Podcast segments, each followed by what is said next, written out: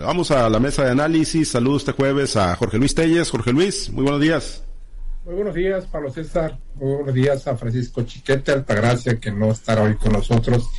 Y todos ustedes tengan muy buenos días. Gracias, Chiquete. Te saludo con gusto. Buenos días. Buenos días, Pablo César. Buenos días a Jorge Luis y a todos los que hacen el favor de escuchar. Gracias. Pues vamos, vamos al tema y bueno, pues hoy es jueves, pero 16, no jueves 17, ¿no? Y lamentablemente de aquel octubre del 2019, el famoso jueves negro, el culiacanazo, Jorge Luis. ¿Y por qué? Pues lo traemos a colación porque el día de ayer el Departamento de Estado de Estados Unidos ofreció una recompensa de 5 millones de dólares por quienes apoyen o ayuden a dar con el paradero de los hijos de Joaquín El Chapo Guzmán, eh, uno de ellos Ovidio que fue capturado en aquel momento o fue retenido momentáneamente en ese fallido operativo en el que el presidente López Obrador ordenó pues que las fuerzas del orden se replegaran y que pues lo dejaran en libertad ante pues la arremetida de, de este grupo criminal, de este cártel que pues salió con toda su fuerza y con toda su furia para defender la plaza y para defender a su a su líder. Eh, hay una recompensa, hoy el presidente hablaba y dijo pues que nos juzgue la historia, no queremos injerencias extranjeras, si está en territorio nacional nos corresponde a nosotros eh, pues capturarlo, pero bueno, con esta recompensa y hoy que le pone el ojo eh, y que lo pone pues ahí todavía como uno de los objetivos prioritarios de Estados Unidos, ¿le irá a entrar el presidente Andrés Manuel López Obrador? ¿Se irá a desatar pues que una, una cacería contra los hijos de, del Chapo Guzmán, Jorge Luis? Pues como dicen los chavos, ¿no? ¿Sabes qué va a ser el presidente? Absolutamente nada. Absolutamente nada va a ser, porque sería contradictoria su política de abrazos, o balazos, que bueno, pues ya estamos viendo los resultados que está teniendo en el país cuando la narcoviolencia está más desatada que nunca, cuando el narcotráfico está permeando todo incluso en las elecciones, en los poderes políticos. El narcotráfico se ha convertido definitivamente en un verdadero cáncer para México, así como para otros, muchos otros países, tanto de América Latina como, incluso de países desarrollados. Y en el caso de la orden de, bueno, me supongo que hay una orden de aprehensión contra los hijos del Chapo Guzmán, que fue lo que supuestamente se iba a ejecutar el 17 de octubre de hace, ¿qué? Hace ya un par de años, más allá de un par de años, cuando iban a, capturar a, Ovidio Guzmán aquí, aquí en Culiacán, cuando se desató pues toda esa serie de incidentes que, ustedes ya conocen y que aquí en Culiacán pues eh, em, vino a ser un día inolvidable, una ciudad acostumbrada malamente a presenciar escenas derivadas de, la ciudad del narcotráfico, quedó horrorizada ese día ¿no? ante la magnitud y ante, yo digo, ante la magnitud de, ese nuevo ejército alterno que tiene el narco, ¿no? Un ejército que superó con mucho, pero con mucho, en logística, en operativos, en gente, en armamento, al, al, como, al ridículo operativo que llevaba la, el ejército para detener a, a Guzmán, a Guzmán, a Guzmán Salazar, creo que es el, muchacho, ¿no? el Ovidio. Y bueno, pues se había tardado el gobierno de Estados Unidos en, dar esta orden de aprehensión.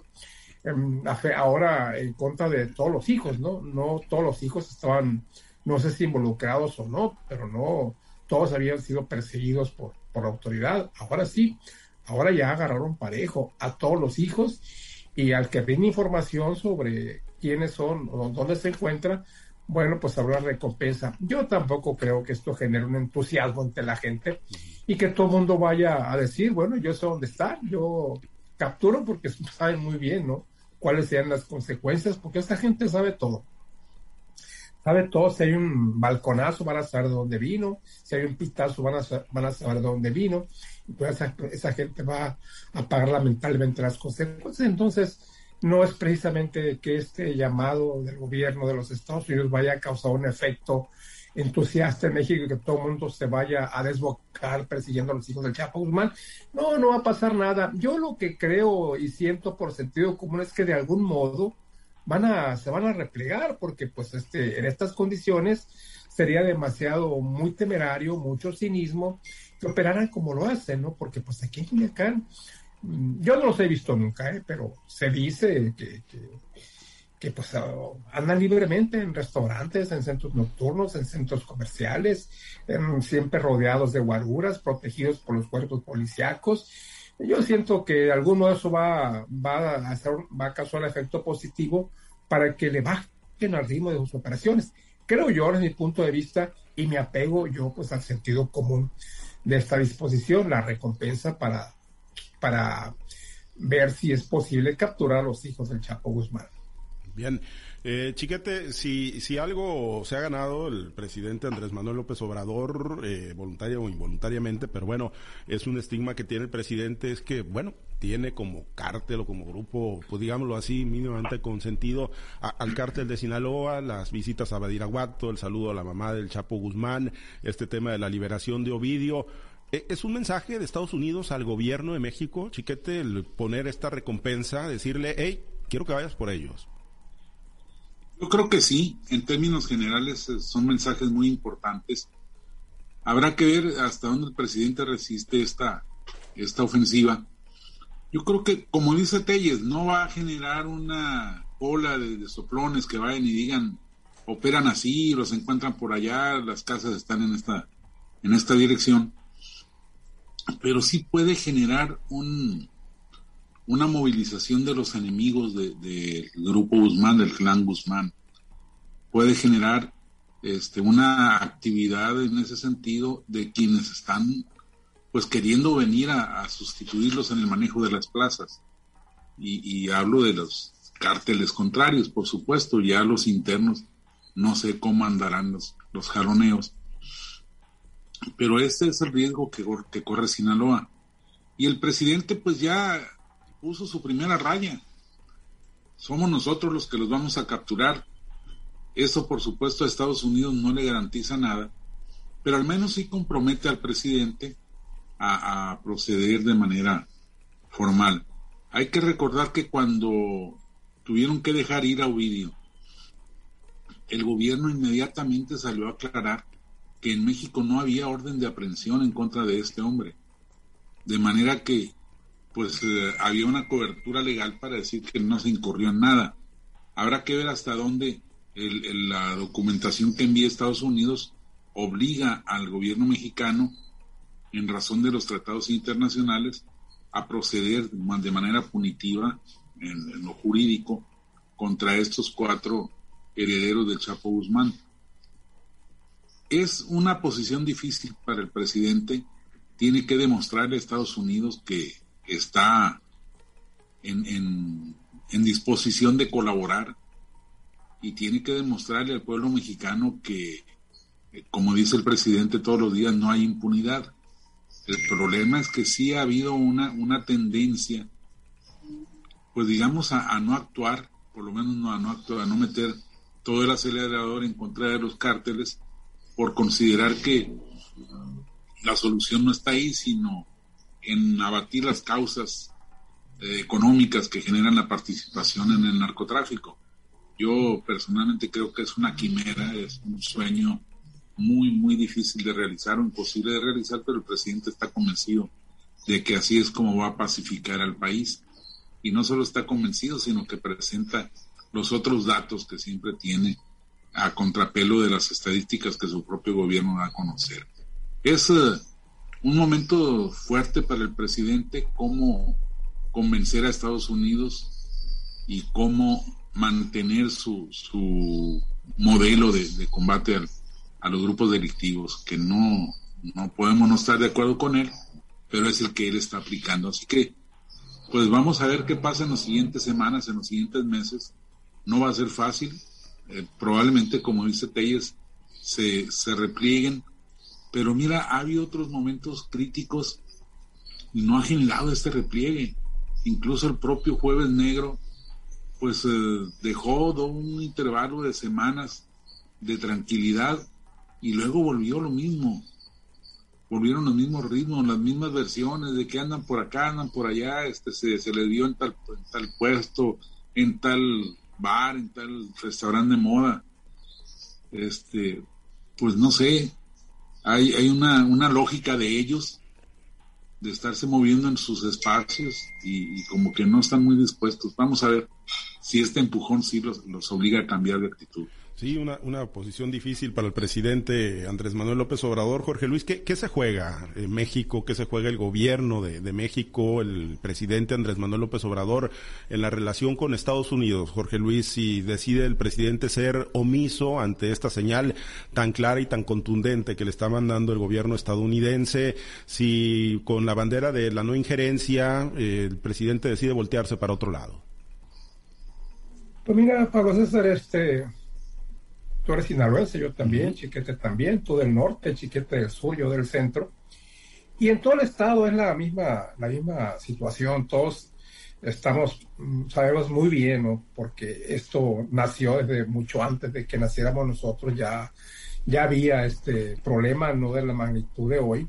Entonces que el presidente diga que va a combatir, que va a, a combatir las causas y no los efectos, pues es una, una posición muy lógica, es una política que se aplica en los países más desarrollados del mundo, donde tienen problemas mínimos de violencia, donde incluso hay, hay cárceles sin rejas y ciudades sin policías, pero eh, por Dios, esto es un sueño, un sueño que, cuando va a llegar aquí a, México, ¿no? Un sueño que, que, que, no lo va a hacer ni tú, ni yo, ni nuestras, uh, ni, ni nuestras los descendientes, ni los descendientes de los otros. Se ocupan muchísimos años, toda una política, todo un estilo de vida para poder hacer esto realidad. Y si aquí en México pues está aplicando la política de hagan lo que quieran, finalmente eh, yo los voy a acusar con su mamá, yo quiero abrazarlos, no echarles balazos.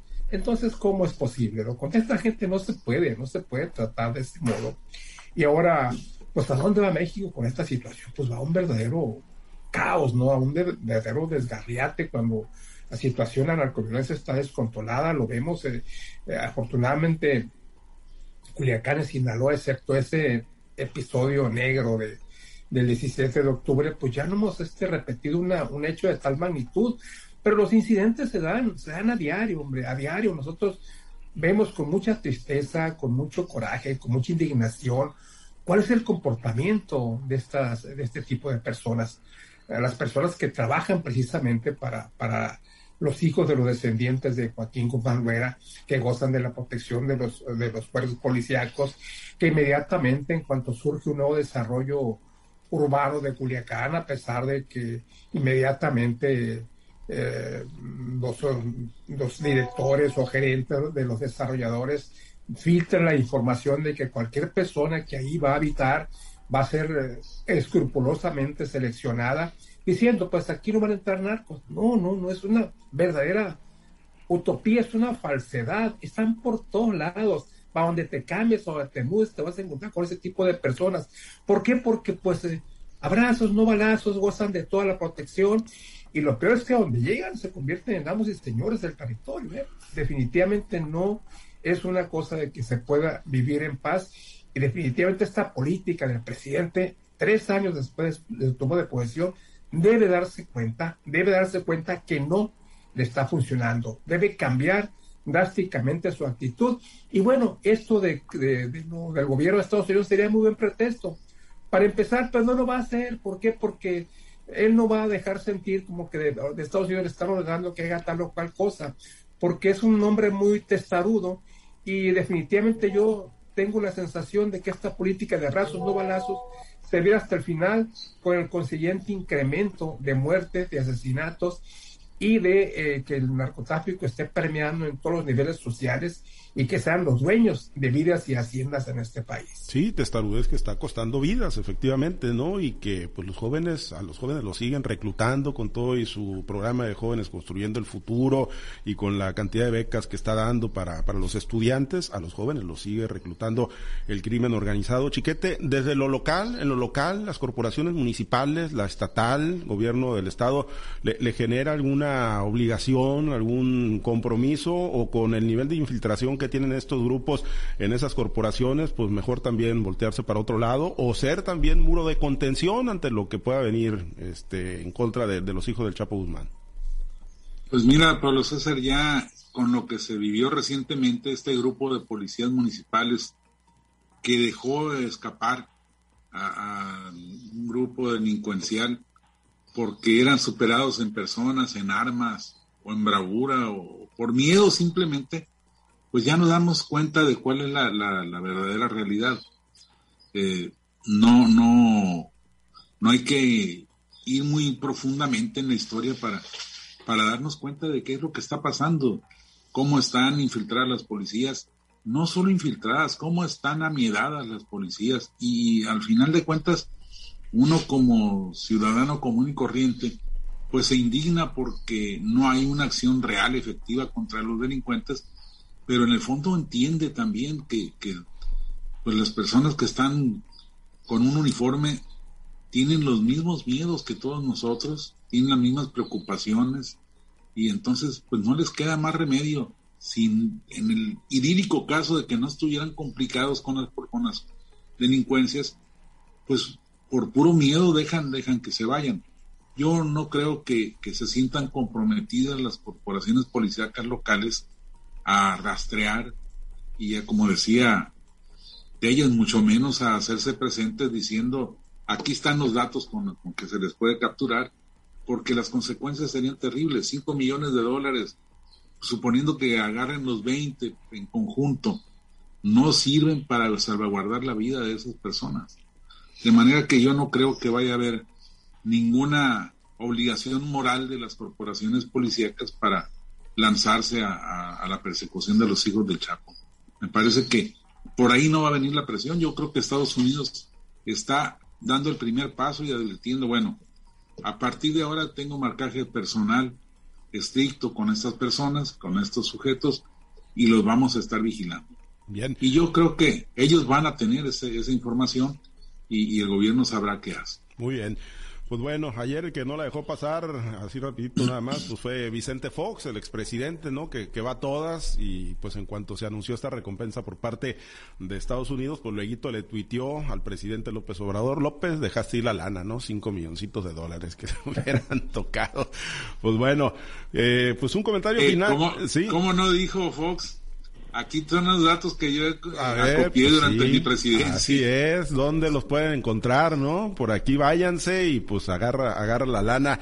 Pues sí, sí viene, ¿no? Jorge Luis, nada más finalmente en los minutitos que nos quedan, una especie pues, de parteaguas, ¿no? Yo creo, finalmente, pues es un tema que siempre ha estado y ha sido de los más delicados, ¿no? La relación en temas de seguridad entre México y Estados Unidos, la colaboración y el tema, ¿no? De que pues si nosotros les mandamos droga y pues ellos nos mandan armas y en ese tirarse la bolita, pues los cárteles de la droga siguen muy fortalecidos y en México, pues más ahora, ¿no? Con la política de abrazos, no balazos. Vicente Fox no tiene la voz completa para criticar a López Obrador. Ni para nada. Hay, que este, recordar que entrando, su, entrando él a su mandato el año 2001 fue cuando se escapó el Chapo Guzmán de, del penal de Puente Grande, Jalisco, que se escapa, creo que en Puente Grande, no sé si fue en Puente Grande o si fue... Puerta Grande. Puerta Grande, que se escapa, bueno, de la manera más absurda que te puedas imaginar, ¿no? En, un carrito de, donde se transportaba em, ropa vieja o trapos, no sé qué, pues ahí se puso, imposible, ¿no? De, de, admitir que, que, esa fuga haya sido sin la colaboración, como la demás del Chapo Guzmán, sobre todo la última de estas. Felipe Calderón, bueno, pues sí, sí capturó un importante número de, de narcotraficantes y ciertamente hubo muchos muertos, pero también hubo grandes capos capturados.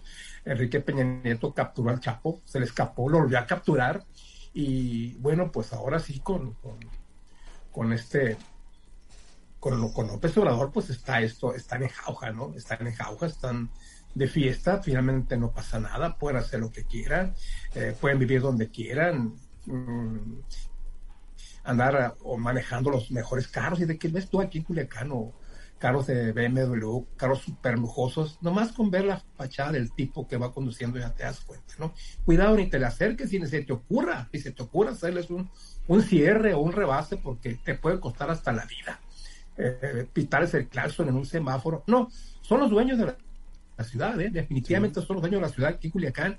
Y lo mismo pasa en Mazatlán y pasa en Moches y pasa en muchas partes del país esto es un tema que no tiene fin y tampoco es, eh, veo yo, por dónde, por dónde pueda llegar una solución mágica a este problema. Sí, no, y además, fíjate, pues la, narcocultura, ¿no? Muy, muy arraigada también en el estado de Sinaloa. Hemos visto, pues, cómo incluso se generan, ¿no? Las, las manifestaciones, las marchas de, de apoyo y de simpatías para este grupo delincuencial. Y además la, el tipo de consumos, eh, lo, que a los narcos les parece bien, eh, se pone de moda.